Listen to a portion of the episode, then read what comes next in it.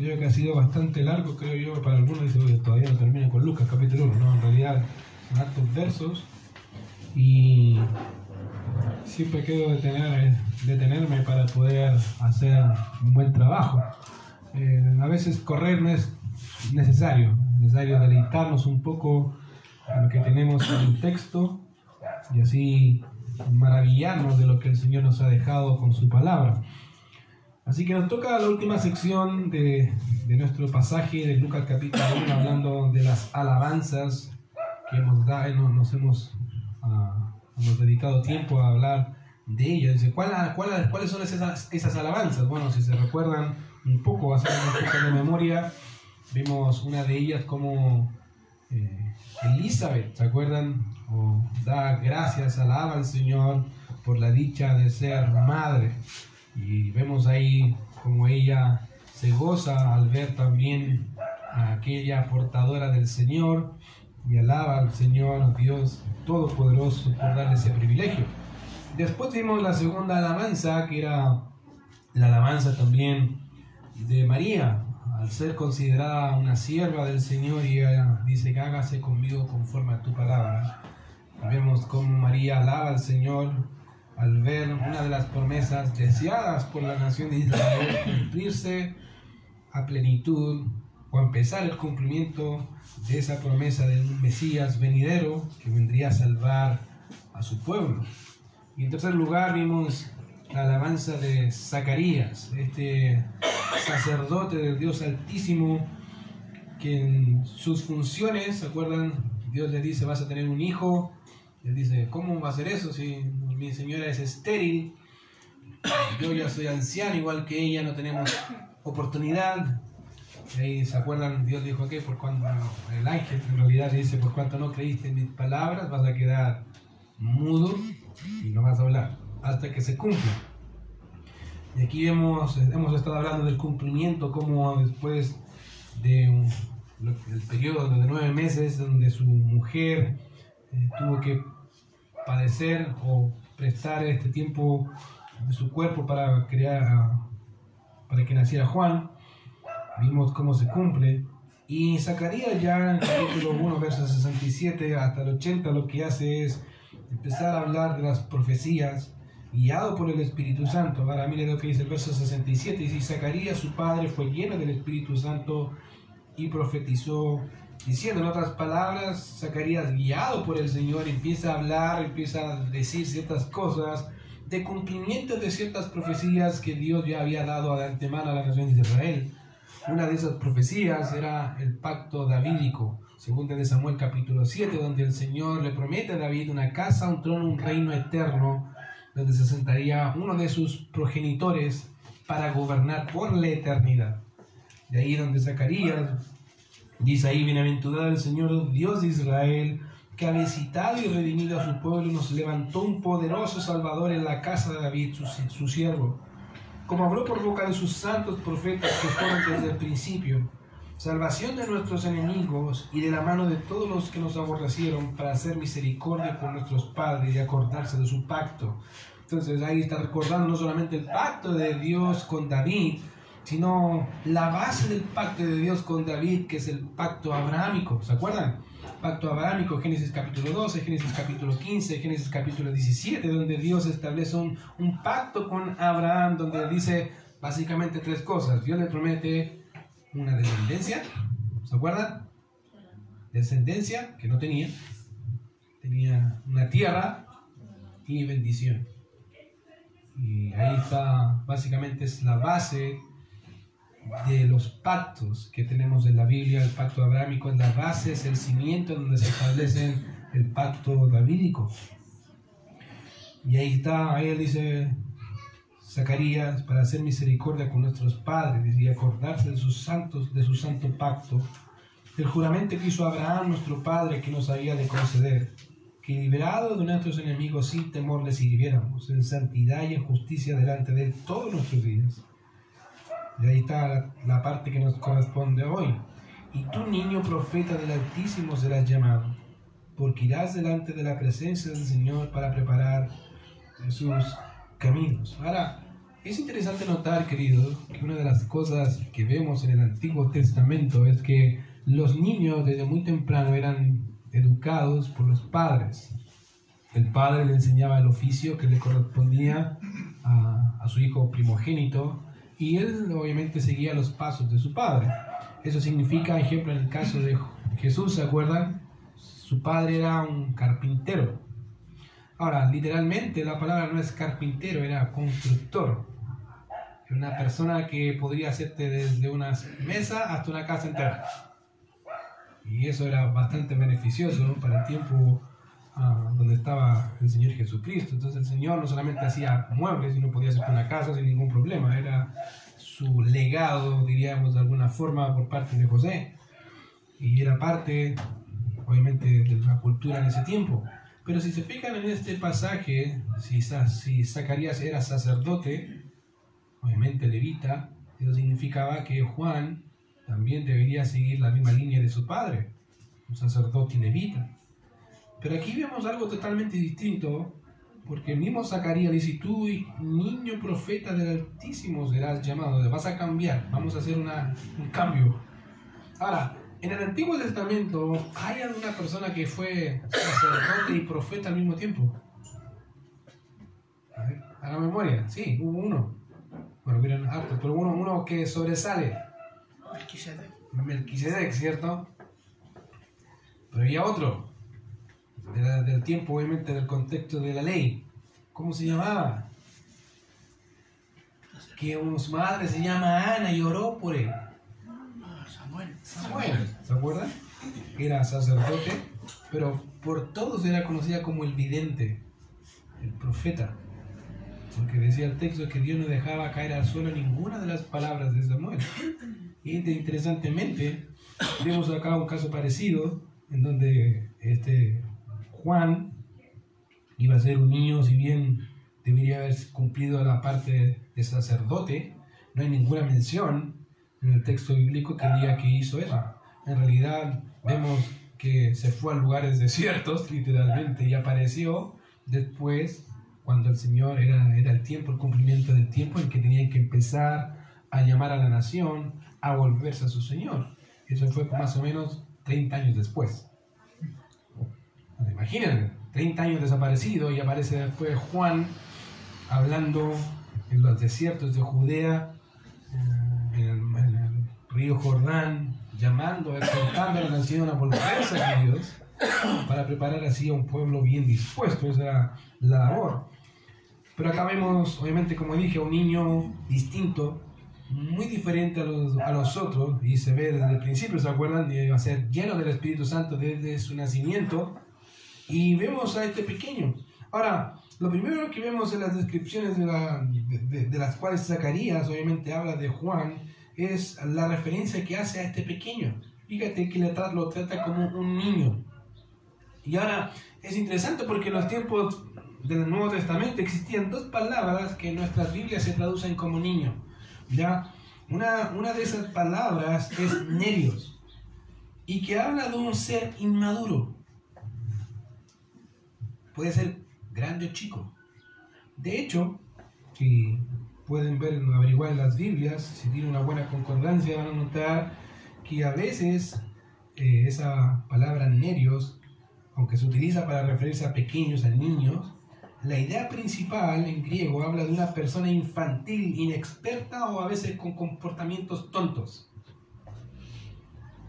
Como por ejemplo Mateo capítulo 21, verso 16, 1 Corintios 13, 11 y también obviamente aplicado de una forma metafórica sobre la inmadurez de los creyentes, como en Hebreos capítulo 5, verso 13 y Efesios capítulo 4, cuando dice que no seamos niños fluctuantes.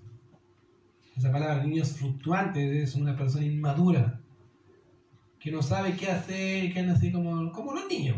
¿Cierto? Ya, como diríamos como un niño, como un adolescente, ¿qué vas a hacer cuando, qué vas a estudiar? No sé. ¿Qué te gusta? No sé. ¿Para dónde vas? No sé. ¿Y qué voy a hacer con tu vida? No sé, no soy. Inmaduro, infantil. No tiene idea. Esa es la idea. Nerios habla de una persona no necesariamente de edad, no, no va al punto de la edad, sino de la conducta, de su forma de pensar, de su forma de, de ver la realidad. Y esa es una de las palabras que muy comúnmente se traducen como niño en la Biblia. Pero hay otra palabra eh, en la Biblia que es la palabra paidión. Y esta palabra nos habla de un infante, literal, un, un niño, un bebé en relación a la edad, ¿ya? Básicamente un bebito, ¿ya? Y cuando Zacarías habla de su hijo, con, no solo debemos entender que Dios está guiando a, Zacarías a hablar de este como un niño. Fíjate, no le dice mi niño, aunque podría haberlo dicho mi niño, ¿cierto? Tiene toda la propiedad, dice, no, y tú niño. Eh, está, está, enfatizando, tú en realidad eres un niño distinto. Ahora, todo padre siente, siente que su hijo distinto, ¿cierto? Si uno dice, ah, sí, sí, mi hijo es distinto, sí. Pero acá no va al punto de, no está hablando de forma paternal, está hablando guiado por el Espíritu Santo proféticamente, está pensando en, la función que llevaría Juan. Y esa es la, lo interesante acá. Él está viendo a Juan no solamente como su niño, como la parte paternal, sino como un siervo del Dios Altísimo. Dice, tú vas a ser, este es diferente, en realidad. Y esa es la idea acá. No, no es que esté ajeno a su paternidad, pero está enfatizando la función que este pequeño iba a hacer en relación al precursor del Mesías. O sea, imagínate qué persona podría decir yo soy un precursor del Mesías. Ahora somos todos, ¿cierto? Como creyentes, hablamos del Mesías. Pero imagínate 400 años donde no hay una revelación, no hay alguien que te diga de algo, de algo acerca de de repente viene un pequeño que nace y que la tarea principal es llevar a una nación, ni siquiera a una persona, a una nación, devolverse de un estado totalmente pagano, ajeno, frío, duro en relación a su relación con Dios, a llevarlos a decir, mira, vuélvete a tu Dios. Bueno, esa era la función de Juan. Por eso él dice, tú niño profeta. Ahora, quiero, quiero que entendamos bien el término profeta, porque en la actualidad cuando se habla de profeta creo que está muy manoseado el término. Eh, uno dice profeta, ah, ya, va, les va a revelarme algo, ¿cierto? Es típico. Estamos tan acostumbrados a ese tipo de cosas, ¿cierto? Que, ah, va, él es el don de profeta, ah, va, y empieza a decir puras tonteras que ni él sabe qué está diciendo, en idiomas a veces que, ni sabe, ni, que nadie sabe lo que es. Pero el profeta, querido, por naturaleza, no era predictivo.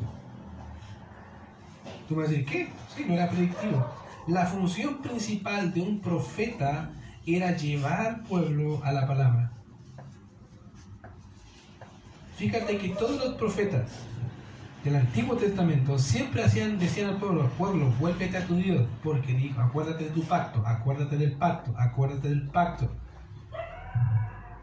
En otras palabras, la función principal del profeta, si bien era decir el mensaje de Dios ya escrito, pero también las repercusiones que vendrían si no se cumplían. Y ahí venía la parte predictiva de acontecimientos que iban a pasar por no cumplir el pacto. Entonces, a veces creo que uno piensa en un profeta como, no sé, casi un mago, ¿cierto? Que habla y se cumple. No, no, no, la función en realidad era decir y llevar al pueblo a un cambio radical. Fíjate, si Juan fuese un profeta como el actual, como mucha gente cree hoy, mucha gente no creería que Juan fuese profeta, porque en realidad no hizo ninguna señal de profeta. No hay ningún escrito en la Biblia que diga que Juan, no sé, resucitó a alguien, ¿cierto? Hizo algo maravilloso, algún tipo de señal. No hay ninguno. Pero se le designa como profeta por su función propia, básicamente. Decía, de llevaba al pueblo a qué? A volverse al Señor. Y esa es la idea. Ahora, fíjense, dice ahí, porque, y tu niño profeta del Altísimo. Ahora, es interesante porque vemos mucho del judaísmo en esa expresión. Hijo, ah, profeta del Altísimo, profeta del León, y eso nos permite entender que Juan serviría a un Dios querido soberano y que, está, y que esta soberanía acoge revelarse al hombre y cumplir así su palabra. Querido, yo no sé si te gusta entender o saber de la soberanía de Dios, pero te digo, Dios es soberano. ¿Te guste o no te guste? Y la soberanía implica las cosas buenas para nosotros y las cosas malas. Dios permite situaciones difíciles, sí las permite. Como también Dios permite las cosas que nos beneficien, ¿cierto? Sean buenas o malas, como dije, según nosotros, ¿cierto? Yo creo que a nadie de nosotros nos gusta, somos masoquistas, ¿cierto? Para decir, ah, ya, voy a, me gusta sufrir. No.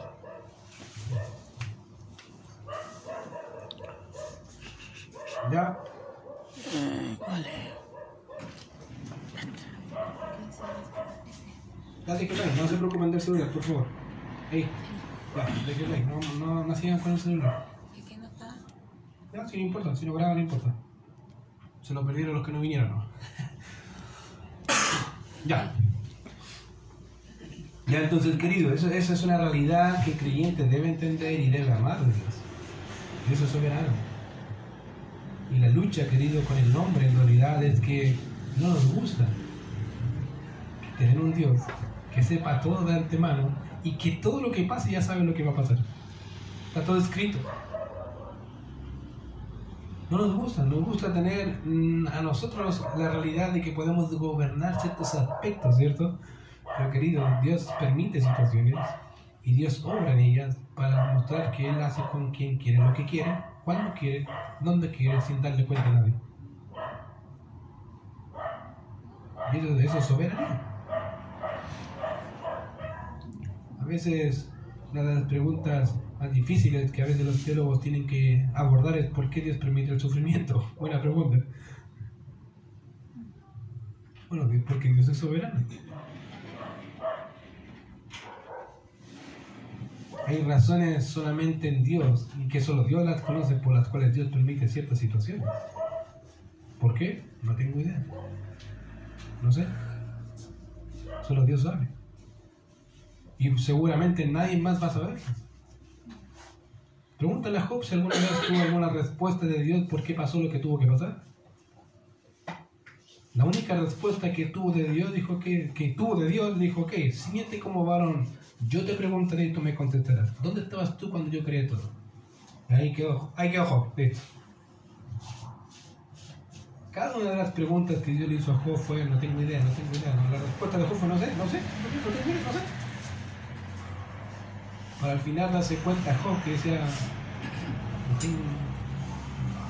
en realidad de oídas te había oído, pero ahora los ojos te ven, me arrepiento.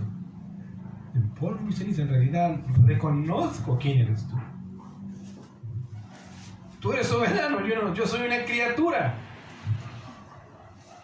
Bueno, fíjate que a, este, a este Dios soberano iba a servir Juan.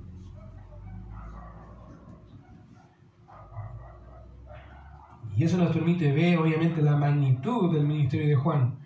Ahora, otro término que encontramos, como dije, era el de profeta.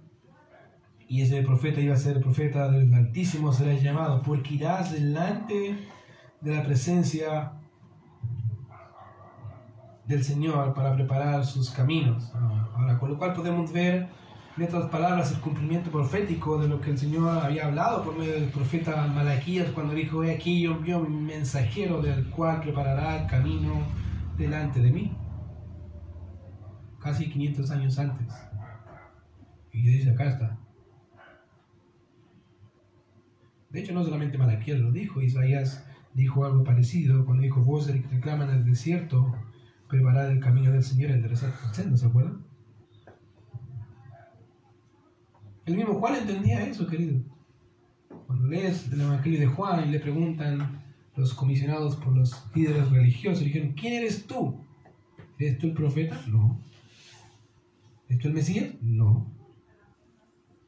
Entonces, ¿quién eres? Dinos para que podamos responder a quienes nos mandan. Yo soy una voz que clama en el desierto. Preparar el camino del Señor. Juan sabía muy bien lo que tenía que hacer. Y él sabía que era la voz. En el desierto, literal.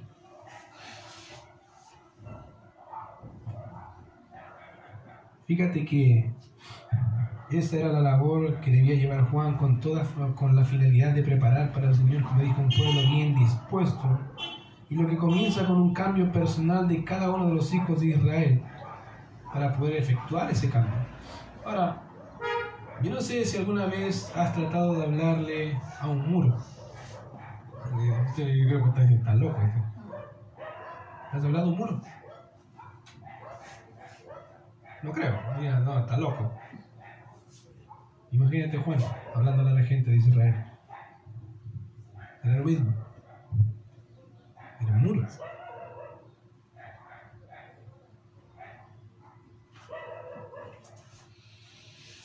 Imagínate,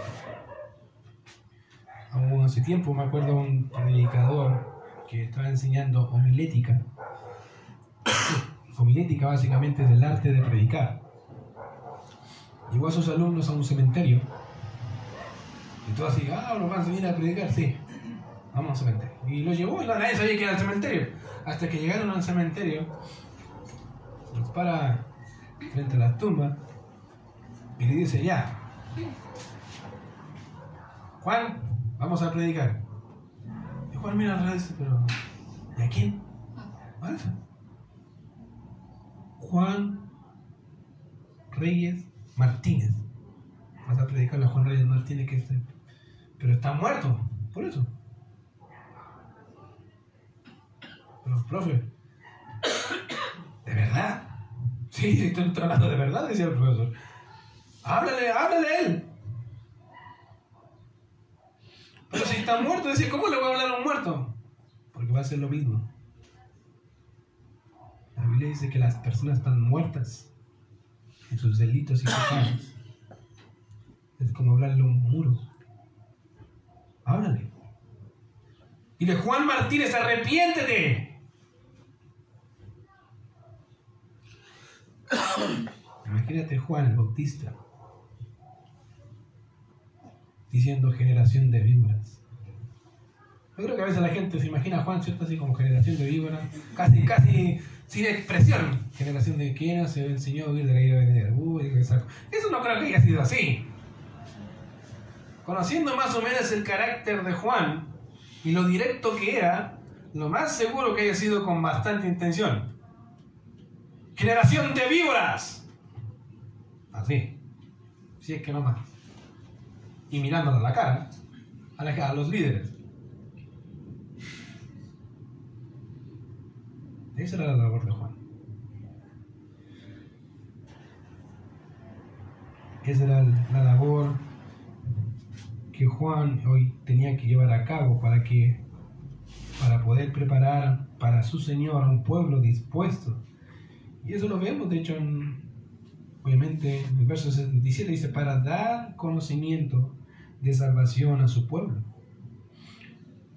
Ahora, esto podríamos entenderlo como la siguiente expresión, para dar conocimiento que lleva la salvación a su pueblo, y esa es la idea del pasaje.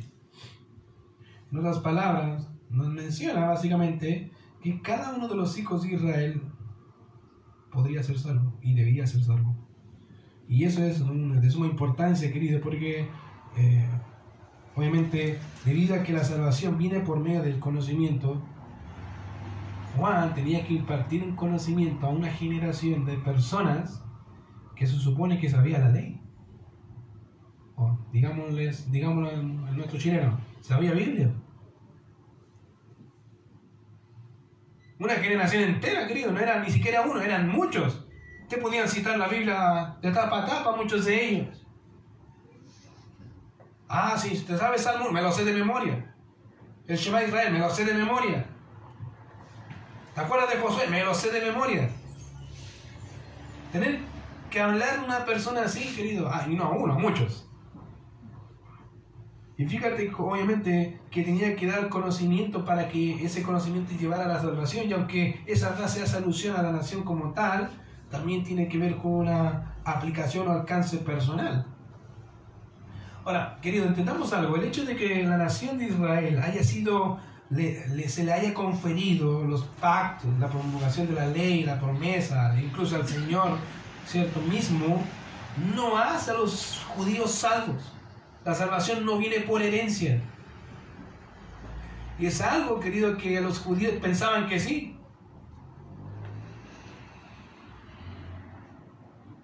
¿Cómo lo sé?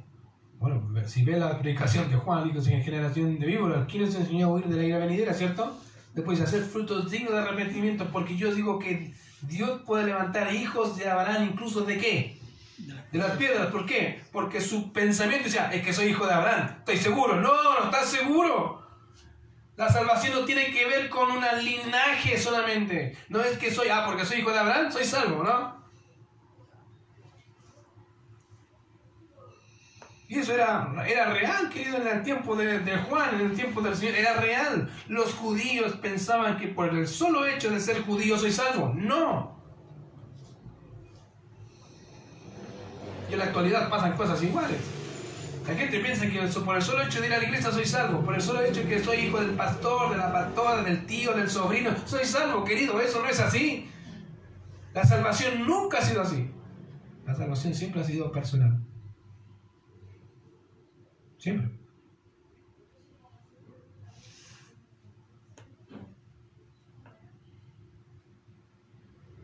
Mi hijo es un pagano, querido. No es creyente, tiene cuatro años, es un pagano. Es un incrédulo. Le gustan las canciones evangélicas, le gusta todo, sí, le gusta porque cantamos nosotros. Le gusta esas canciones. Pero es un pagano, no es un cristiano.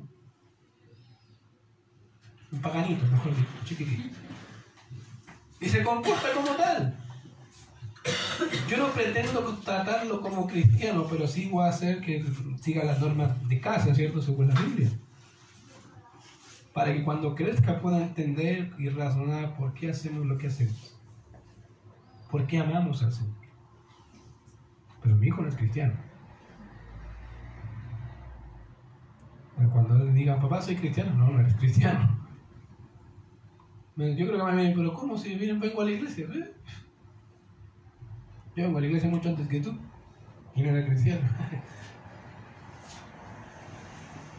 Nací en cuna cristiana, pero que nazca en una cuna cristiana no me hace cristiano. Diría que me hace más responsable, ¿sí? de lo que sé, de lo que entiendo, pero no como cristiano, sino como mundano. Querido, esta generación sabía mucho. Esperábamos un Mesías. Y obviamente Juan tenía que dar un conocimiento, obviamente, correcto, debido a que la salvación implica conocimiento que lleva a una transformación. Fíjense que eso dice el texto. ¿Para qué? Para la de pecados. De hecho, si vemos lo que Moisés escribe en Deuteronomio capítulo 30, verso 1 al 3, vemos que no podemos, que, que Israel no podría cumplir los mandamientos de Dios, ¿sabías tú? Dios ya lo había dicho, Israel no vas a poder cumplir los mandamientos. E Israel trataba de cumplirlos aunque sabía que no. Mira lo que dice Deuteronomio, dice, sucederá que cuando viniera sobre ti todas estas cosas, ¿cuál es? La bendición y la maldición, que he puesto delante de ti, y te arrepintieres en medio de todas las naciones a donde te hubiera arrojado Jehová tu Dios, y te convirtieres a Jehová tu Dios, y obedecieres su voz, o sea, no obedecieron su voz, conforme a todo lo que yo te mando hoy, tú y tus hijos, con todo su corazón y con toda tu alma, entonces Jehová hará volver a tus cautivos y tendrá misericordia de ti y volverá a recogerte de entre todos los pueblos a donde te hubiere esparcido Jehová tu Dios. En otras palabras, Dios les está diciendo, ustedes no van a cumplir lo que yo les he dicho. No lo van a hacer. Y de hecho el Levítico le dijo, lo mismo fue el mismo mensaje que Dios le dio a Moisés. Moisés, esta nación, después que tú mueras, no van a hacer nada de lo que yo les dije, nada. Así que vas a hacer un cántico para que se lo recuerdes. Para que sea un testimonio contra ellos. Y fue exactamente. Moisés murió y empezó la decadencia de Israel. ¿Cierto? Pasaron unos años, Josué, después que murió la, la generación de Josué, se fueron de pique, ¿cierto? Ahí vimos hace unas semanas atrás jueces, cada uno hacía lo que bien le parecía. La ley, ah, ahí está, la Biblia está en la casa. ¿Para qué sirve? No, para Salmo 119 por si acaso, Salmo 23, yo mi pastor, para tener asiento como, casi como amuleto. Y eso era Israel. Podríamos decir que mejoró en algunos años, sí, pero el corazón en realidad de Israel nunca fue recto para con Jehová su Dios, excepto uno, David, ¿se acuerdan? Una y otra vez vemos Samuel, Reyes y Crónicas, dice, en el corazón de David me hicieron. Pero en realidad ese hombre sí servía a Dios con todo su corazón. Fue el ejemplo que tuvo la nación de Israel de alguien que ama a Dios, con todo. Esto no significa que no pecó. De hecho, pecó. Y todos sabemos lo que pasó, ¿cierto? Pero también vimos cómo se, cómo se avergonzó, cómo buscó al Señor. Entonces, vemos acá en Deuteronomio que al considerar la historia de Israel podemos ver que en realidad no obedecieron a la voz de Jehová su Dios. Y aunque Dios prometió tomarlos de todos los rincones de la, de la tierra, ya esto que está ahí es una profecía que no está cumplida debido a que esto nos muestra un Israel transformado. Ahora, tú dices, pero Israel está, ya está como nación, ¿sí? Pero Israel es más pagano que todos nosotros juntos. Israel como nación no es una nación, una, es una nación que busca a Jehová. De hecho, muchos de los ateos son judíos. No es una nación que busca a Jehová. Entonces, esto que está en Deuteronomio no se ha cumplido todavía. Porque dice que va cuando se vuelva con todo su corazón a mí. Cuando eso suceda, ahí sí. Pero no ha pasado. Israel sigue duro. Sigue pensando que por ser descendencia de Abraham tienen todo ganado. Es lamentable pensar de esa forma, debido obviamente que no es así. Y todo lo que está ahí como sucederá, es lo mismo que aparece en Romanos 11, 25 a 26, cuando dice, todo Israel será salvo, querido, todo Israel va a ser salvo. Una nación entera va a servir al Señor. Ahora, para que alguien pueda ser salvo, debe haber una transformación interna. En palabras de Moisés, debe haber una circuncisión del corazón. Querido, ninguna persona va a durar mucho pensando que el cristianismo tiene que ver con seguir ciertos ritos. En el tiempo va a empezar a descarcarse. Es como esa, ese disco pirata, ¿cierto? Todo rayado por fuera. Se ve bonito, pero no es de la misma calidad. No es la misma calidad. Y cuando a veces la gente quiere ser cristiana, se va a notar. Se nota.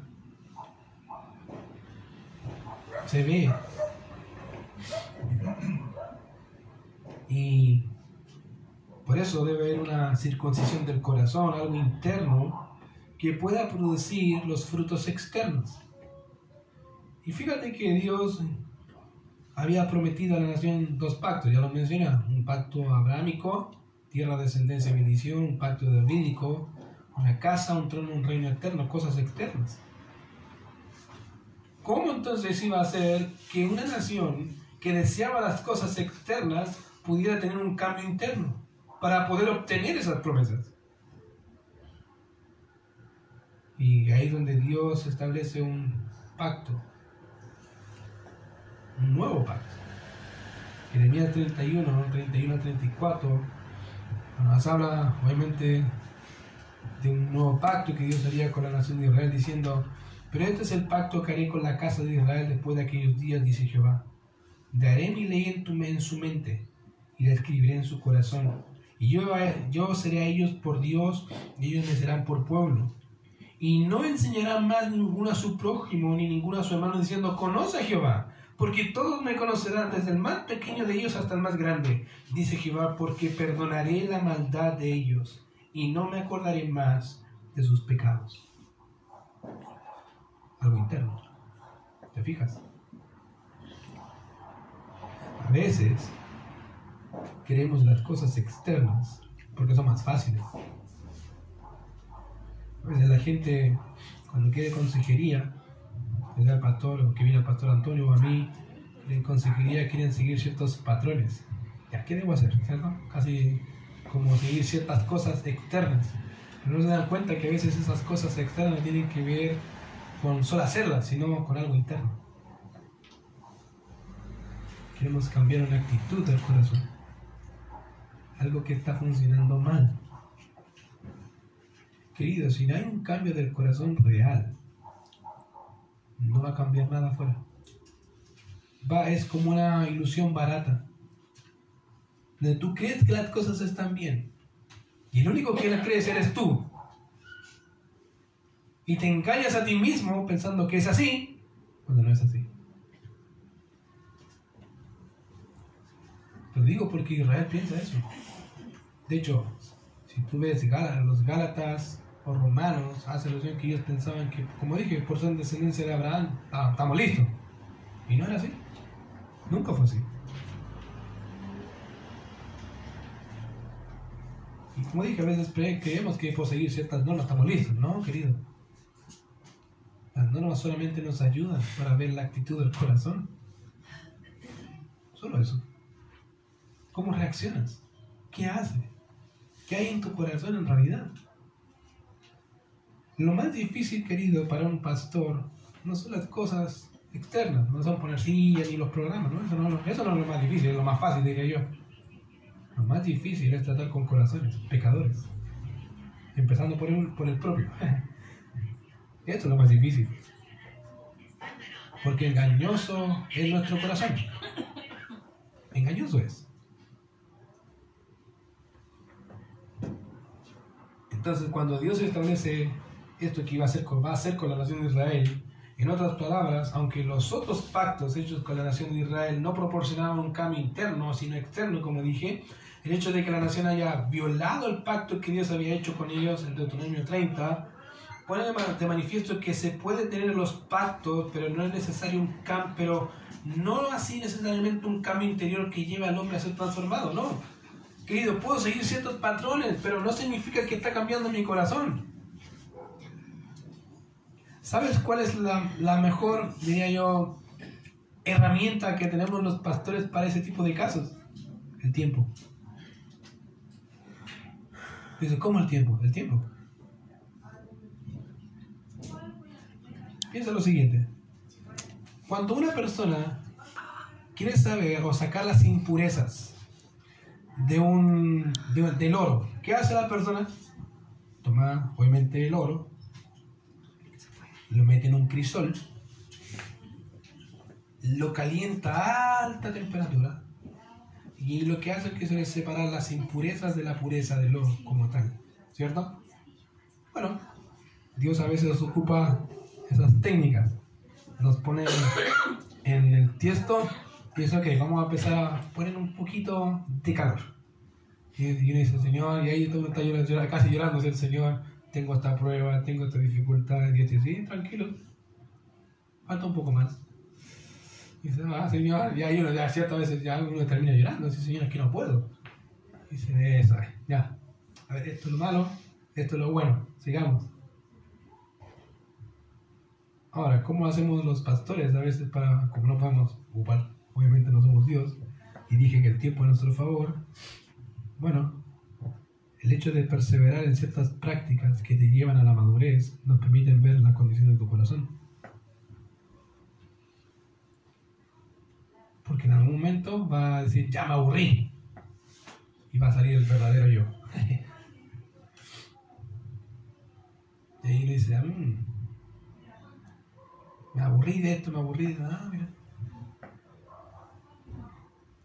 Y uno empieza a tomar nota. La Biblia dice esto, la Biblia dice esto. Tenéis que hacer esto. No, que no quiero hacerlo. Dios Dios demanda. No lo digo yo. Les permite ver cómo está nuestra actitud hacia Dios. Y aquí vemos un pueblo, como dije, que su actitud era hacia la izquierda. Ya, el hombre querido debe ser transformado de dentro hacia afuera, no de afuera hacia adentro. Si tú piensas que tu vida está bien, siendo transformada de afuera hacia adentro, estás mal entendiendo el cristianismo. El cristianismo no es así. El cristianismo empieza de una transformación interna a una transformación externa. Por ende, querido, el nuevo pacto tiene una implicación doble. Por un lado, vemos las escrituras lo que será para la nación de Israel, a quienes principalmente se les dio, y por otro lado, a todo aquel que cree. Por ende,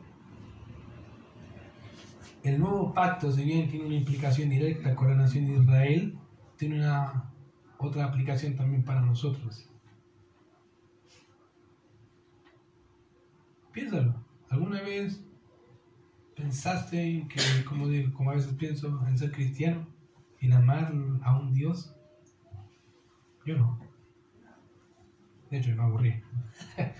y se lo digo porque yo me obligaba a ir a la iglesia. Tenía padres creyentes, tenía que ir a,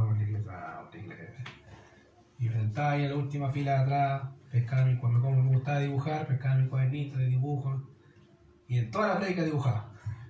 yo creo que la gente pensaba que tomaba notas, no, no dibujaba. Cualquier cuestión, me da lo mismo. A veces me iba para afuera. Recuerdo en una ocasión que fue, salí y un, hermano me dice, y andaba me gustan las capuchas, esas capuchas, esos chalecos con capucha, yo puse la capucha y me senté afuera. El hermano me dice, Ricardo, pero anda para adentro, no quiero. Me mira, me pero sácate eso, me lo saca, me lo miro así desafiante y me lo pongo encima de su cara así. Chao. No quería, no me interesaba. Y es porque no había una transformación interna, querido. Cuando hubo una transformación interna de verdad, después nadie me obligó. Iba solo a los cultos. Cantaba solo porque me hacía cantar. No había una obligación. Era el amor hacia mi Señor lo que me motivaba. Y eso es un cambio de corazón. Ya no se siente obligatorio se siente como un acto de amor recíproco. Y esa es la idea. Cuando vemos acá este acto que Dios iba a hacer con la nación de Israel, y haciendo de este un pacto personal mediante la fe en Jesucristo, obviamente hace que también los creyentes en la actualidad gocen de alguna manera de, de este nuevo pacto. En el caso de la nación de Israel, todas las personas o todas las promesas de bendición dadas mediante el pacto abrahámico y el pacto davídico serán aplicables en plenitud cuando el nuevo pacto esté aplicado en plenitud a una nación. O sea, hoy día no, no gozan de plenitud del pacto abrahámico ni del pacto davídico. ¿Por qué? Porque tiene que haber una transformación interna primero. Antes no. Y dice, ¿cómo es eso? Sí, cuando venga el Señor.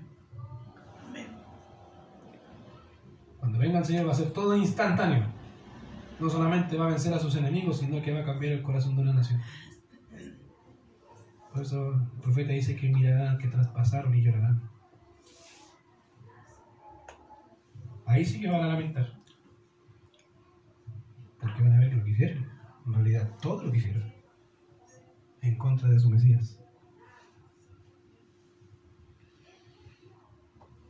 Una buena pregunta que podríamos hacer es, ¿qué fue lo que movió, querido, el corazón de Dios para hacer eso? ¿Qué fue lo que movió el corazón de Dios para establecer un pacto de ese, de ese calibre con una nación totalmente uh, dura, endurecida en contra de un Dios tan lleno de gracia y de misericordia? ¿Qué fue lo que movió ese corazón? Mira lo que dice ahí el verso 28. Dice, por la entrañable misericordia de nuestro Dios. ¿Qué fue lo que movió el corazón de Dios para llevar y cumplir las promesas que Él había hecho? Bueno, hay hartas razones. En primer lugar, su nombre. Si podríamos pensar por qué Dios cumple lo que cumple, porque Él da su palabra de, por hecho. Y como Dios es verdad y no miente, Él va a hacer lo que tiene que hacer. Independientemente de ti y de mí. Fíjate que la Biblia dice que el que comenzó en nosotros la buena obra la va a perfeccionar hasta cuándo? Hasta el día de Jesucristo, ¿cierto? Con tu ayuda o sin tu ayuda. Y lo digo de verdad, ¿cierto? A veces, no, seamos honestos, a veces no queremos leer la Biblia, no queremos orar. Ah, tengo que ir a la iglesia. ahí está Dios. Con tu ayuda o sin tu ayuda lo voy a hacer igual. Voy a perfeccionarte. Te va a doler. Pero es lo que prometí. Y lo voy a cumplir. ¿Te fijas? Y esa es la idea. Lo primero que está en juego cuando Dios cumple, querido, es su palabra. Y Él nunca cambia su palabra. Y eso, eso lo tienes que tener claro. Dios nunca cambia su palabra. Lo que dijo lo va a hacer. Y en segundo lugar, como dije acá, lo que movió el cumplimiento de su palabra, si bien es su ser propiamente tal, es su misericordia. En otras palabras, la fuente del nuevo pacto, la base en donde descansa el nuevo pacto es en Dios mismo. Es Él. La escritura, las escrituras aquí nos dice nuevamente por la entrañable misericordia de nuestro Dios. Ahora, fíjate que la palabra entrañable nos habla de las partes internas del ser humano, literalmente las entrañas. ¿Ya? Eso es, por eso dice entrañable, ¿ya? por las entrañas. Y es utilizado en, muchos, en muchas ocasiones para referirse a los deseos más internos del hombre, como la compasión, el amor, etcétera, etcétera. Pero aquí tenemos el profundo deseo que movió al Señor por su pueblo, su misericordia. O sea, mira, es tan lleno de gracia, tan lleno de misericordia que se movió el corazón de Dios. Porque Él es así.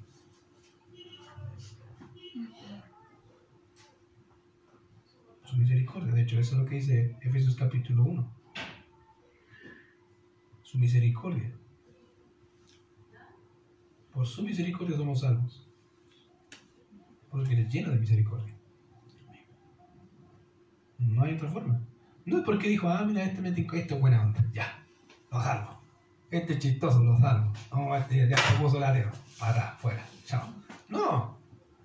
Es porque Él es misericordioso y quiso salvarte. Sabiendo cómo eres.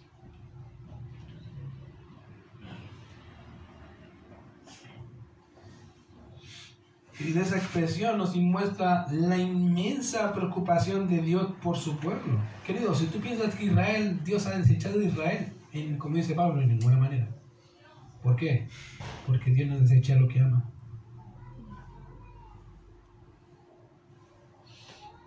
Y Dios dice que ama a Israel. Dios no lo va a desechar. ¿Va a tratar con ellos? Sí. Como contigo, ¿cierto? Imagínate si Dios nos desechara por cada vez que pecamos. Él lo ya el primer día de que el primer día que nos convertimos. Digo, no, ya peco, ya fome. Ya, fuera.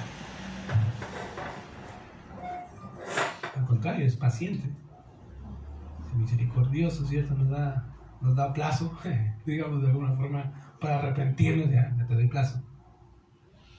Pero arrepiéntete, arrepiéntete, arrepiéntete, arrepiéntete.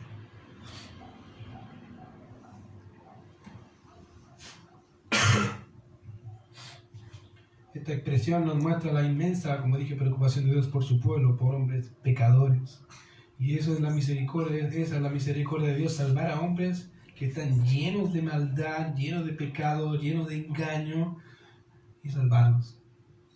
De hecho, A.W. Tozer, un escritor hablando de esto, dice lo siguiente, y cito, cuando a través de la sangre del pacto eterno, los hijos de las sombras, llegamos al fin a nuestro hogar en la luz, tendremos mil cuerdas para nuestras arpas, pero la más agradable, ah, para nuestras arpas, pero la más agradable muy bien podría ser aquella entonada para proclamar de manera más perfecta la misericordia de Dios.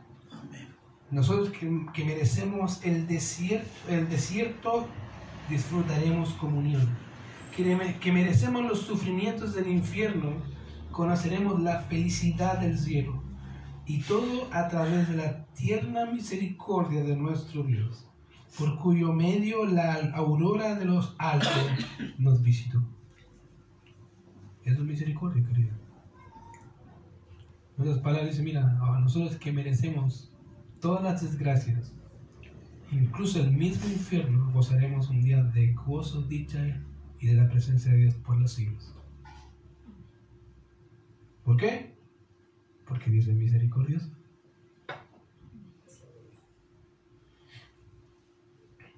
Una buena pregunta cuando vemos eso. Decimos, entonces, ¿la ley es mala? Todo lo que Dios dijo ahí era malo, intrínsecamente malo, ¿no? El Pablo dice la misma pregunta, ¿se acuerdan?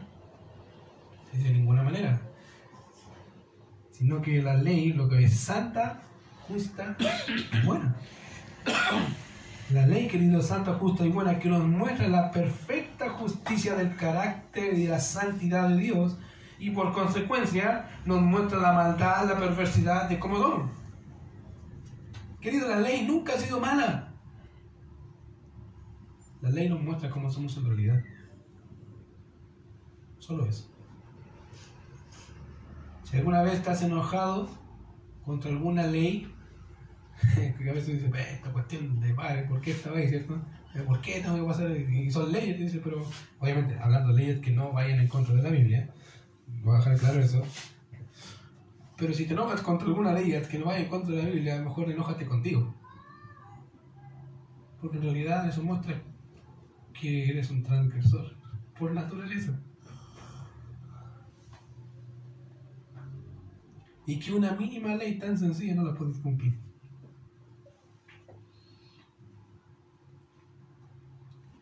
Hace unas, creo unos meses atrás, eh, justo habíamos, habíamos salido por el parque con mis, mis hijos y mi señora.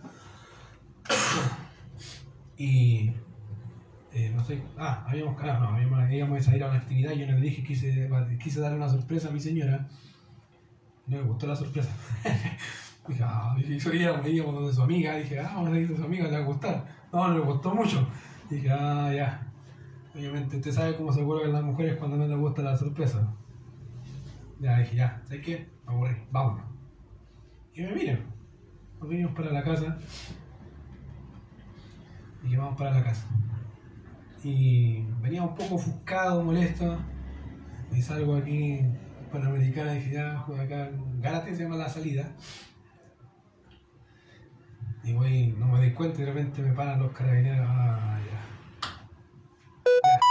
Asumí. Y lo único me dijo el carabinero, me dijo, ¿sabe cuánto andaba? No. 92 en una sección de 50. Páseme sus papeles. Tiene citación, vale. ¿Cuánto hay que pagar? Ya, vale. ¿Asumir nomás? Vale. Pecado impedernido. Vale, ya. Llegué a la fiscalía, ¿qué iba a hacer? No iba a reclamar, no sé si la infracción la cometí yo. ¿Cuánto hay que pagar tanto? El juez aplicó misericordia y dijo, te vamos a rebajar porque es la primera. Misericordia, gracias. Listo no podía reclamar. ¿Qué iba a reclamar? Tenía que aceptar, infringir la ley. Querido, a veces somos igual con Dios. Queremos decir, no, es que, es que, es que, es que, es que, es que, en vez de decir, Señor, ya, me callo y asumo, Señor, perdón, corta. Pequé. ¿Qué tengo que pagar? ¿Cómo rectifico? Y esa es la idea, es rectificar, cambiar. Ahora mi señora después que pasó dijo, ¿aprendiste? Sí. Nunca más. No. Aprendido. Lección aprendida. No, no, no, no, ahí no va. Entonces ahora cuando voy a la autopista, no trato de no ir a 100, a 100 aunque vaya a la tercera pista, que otro pase por al lado, vaya a 150, me da lo mismo, voy a 100 nomás. Trato de ir a 100 ahí, ahí, tranquila. Lección aprendida. Eso nos muestra, querido, como les dije, que en realidad podríamos tener mil excusas. Pero como dice el dicho chileno, ¿cierto? Las excusas graban la falta. Hace poco estaba viendo también a un coreano, peruano, muy interesante, que trata de explicar un poco de su cultura. Y él decía a veces, cuando tú vas a Corea, o a China, no me acuerdo, y va un latino y dice, cuando tú llegues a trabajo, al trabajo allá en Corea tarde, ni se te ocurra decir la razón por qué llegaste tarde. Aunque te pregunten, no, no, no. Va, va, llega, llega a tu trabajo y jefe, llegué tarde, perdón, lo siento. Y nada no diga nada, no va a volver a pasar. Y, y explicaba, ¿sabes por qué? Cuando tú vas a Corea y llegas tarde, y te preguntan, ¿y por qué llegaste tarde? Ah, es que me quedo dormido. ¿Qué? Me quedo dormido. ¿Qué? A ver, a ver, y llama a otro compañero. Ven, ven, ven. Mira, mira, mira lo que dice. Mira, mira. ¿Por qué llegaste tarde? Porque me quedo dormido. Oh, llámalo. Y, y, y te como 50 escuchando por qué te quedaste dormido. Hasta que el latino se da cuenta y dice, ah, ya entendí. Mejor asumo que fallé. Jefe, fallé, perdón, no vuelve a pasar Listo, se acabó. Ahí, ahí se acabó el show para los, para los coreanos. Ah, ya, ya no hay show, ha aburrido, fome. Dice, ¿por qué? Porque la cultura latina está acostumbrada a dar excusas y no asumir que podemos equivocarnos. Asúmelo. Querido, cuando pecamos, asume que pecas. Por eso dice la Biblia, si confesamos nuestros pecados, eres fiel y justo para perdonarlos. Pero hay que confesar. No hay perdón si no se confiesa, ¿cierto? Y desde el problema actual queremos poner tantas excusas. Y mejor digamos, ¿sabes qué? Soy flojo.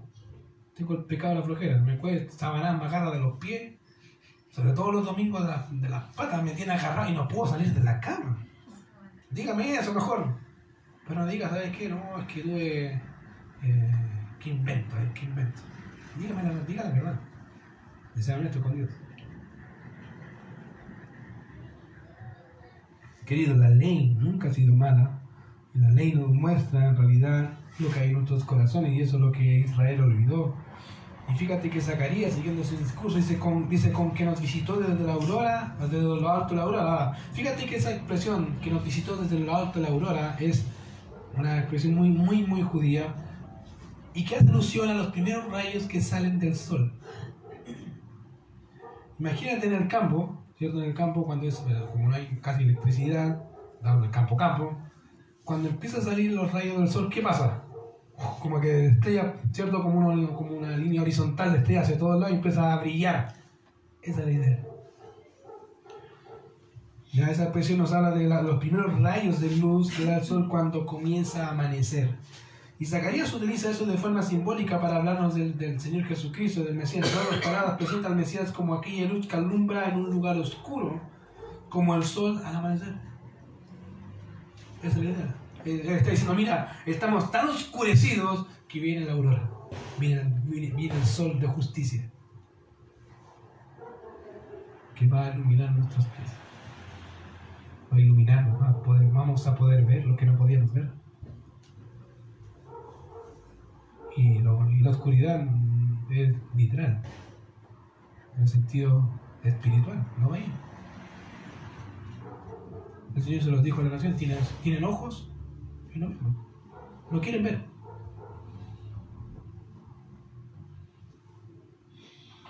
Y tampoco quiero que vean, porque están endurecidos. Entonces, fíjate que eso iba a pasar, verso 79, ya me queda poco. No, este y otro más. Dice, para dar luz a los que habitan en tinieblas y en sombra de muerte, para encaminar nuestros pies por caminos de paz. Ahora, la expresión tinieblas tiene dos connotaciones. Una tiene que ver con tinieblas en el sentido de ignorancia, de que no, no tiene idea de ciertas cosas. Y otra forma en que se utiliza es tinieblas en el sentido moral Básicamente, una persona que está totalmente entregada a ciertos tipos de prácticas inmorales o gobernada también por el príncipe de este mundo, Satanás el diablo. Ambas cosas se aplican aquí. Querido, la nación de Israel, aunque creía saber, no sabía. Y aunque creía tener luz, no la tenía. Como dice el dicho, no hay más, no hay más ciego que que no quiere ver, ¿cierto? Es la idea, querido. Ahora, hay creyentes así, hay creyentes así, que le dicen uno, dos, tres, uno, y no. Yo digo, a veces me pregunto, Señor, que Señor, Señor, ¿seré que soy yo, Señor? O se hace, o no sé. Pero, pero mira, claro. Y es interesante porque esta nación era, como te dije, sabían Biblia, no eran personas que no sabían, sabían Biblia, conocían las escrituras mucho mejor que probablemente muchos que nosotros. Pero estaban en tinieblas. Y es porque en realidad seguían la ley, pero para justificarse a sí mismos, no para buscar la justicia de Dios en ella. Fíjate que Isaías, hablando de, este sol de justicia, de este aquel que iba a resplandecer sobre las tinieblas, dice esto en Isaías capítulo 60, verso 1 al 5, nos dice, levántate, resplandece porque ha venido tu luz y la gloria de Jehová ha nacido sobre ti. Porque aquí que tinieblas cubrirán la tierra y oscuridad las naciones. Mas sobre ti amanecerá Jehová y sobre ti será vista su gloria. Y andarán alrededor y mira, todos estos se han juntado, vinieron a ti, tus hijos vendrán de lejos y tus hijas serán llevadas en brazos. Entonces verás y resplandecerás. Será ah, se, se maravillará y ensanchará tu corazón porque se haya vuelto a ti la multitud del mar y las riquezas de las naciones hayan venido sobre ti. En otras palabras, que las naciones gozarán de la gloria de Dios que iluminará la Nueva Jerusalén. ¿Sabías tú eso? No va a del sol ni de, ni de esas cosas que necesitamos en la actualidad. ¿Por qué? Porque ahí me, me dice ahí, vuelvo a repetir, el sol nunca más te servirá de luz para el día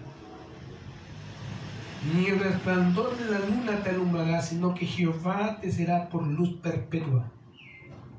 Si lees Apocalipsis, es exactamente así. Jehová te será por luz perpetua y el Dios tuyo por tu gloria. No se pondrá jamás tu sol ni menguará tu luna, porque Jehová te será por luz perpetua y los días de tu luto serán acabados. En otras palabras, nunca más vas a sufrir, porque Jehová tu Dios está en medio de ti, para siempre. Amén. ¿Gozaremos de eso? Sí. Amén. Gozaremos de eso. Ya no vamos a tener que dar, cuando estemos entreteniendo, búsquese el sol. Oiga, ah, el sol, está el sol. No, no hay sol. No hay luz. Porque Dios va a ser la luz que brille por la eternidad. Todo eso para qué? Para encaminar nuestros pies por caminos de paz. Fíjate que es interesante notar que las naciones siempre han querido buscar la paz, ¿cierto? Siempre. La paz mundial.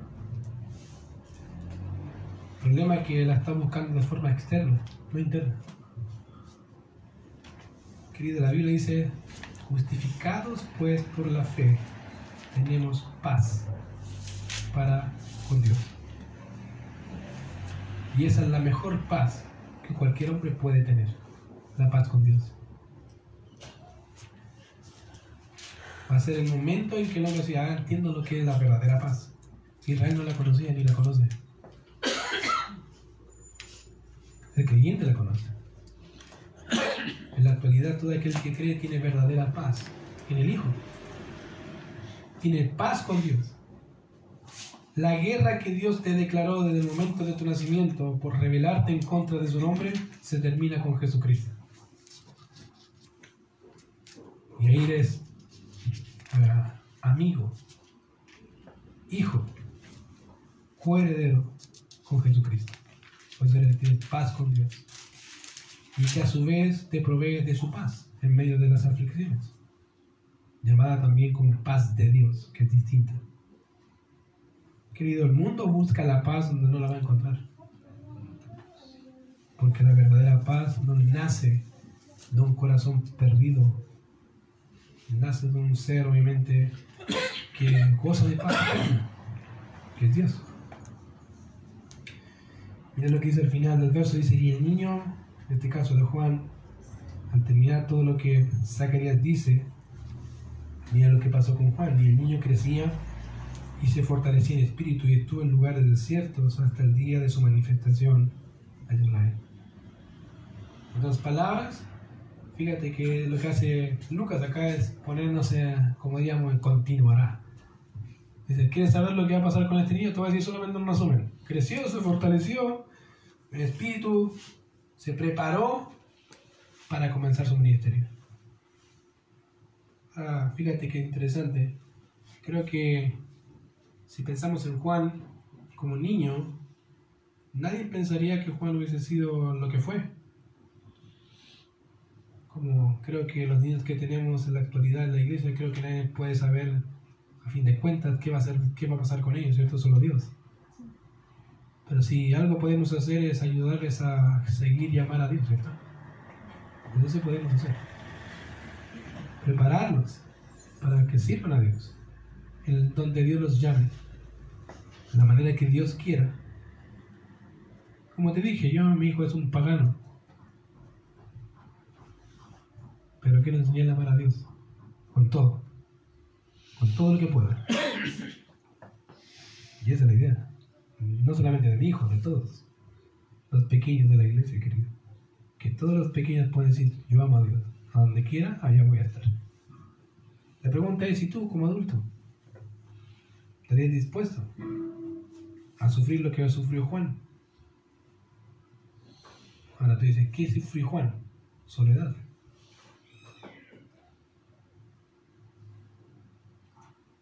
¿Estarías dispuesto a sufrir eso? Que la gente te menosprecie por hacer la voluntad de Dios. ¿O negociarías? Es una pregunta que tienes que hacerte a ti mismo y recordar también junto con eso a quién perteneces, de quién eres y a quién sirves. Vamos a orar.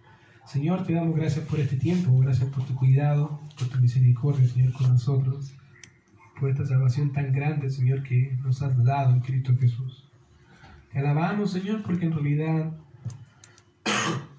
todo lo que somos proviene de ti. Y Señor, todo lo que tenemos, Señor, son de tus manos. Te damos gracias, Señor, por tu buena mano con nosotros. Y te alabamos, Señor, por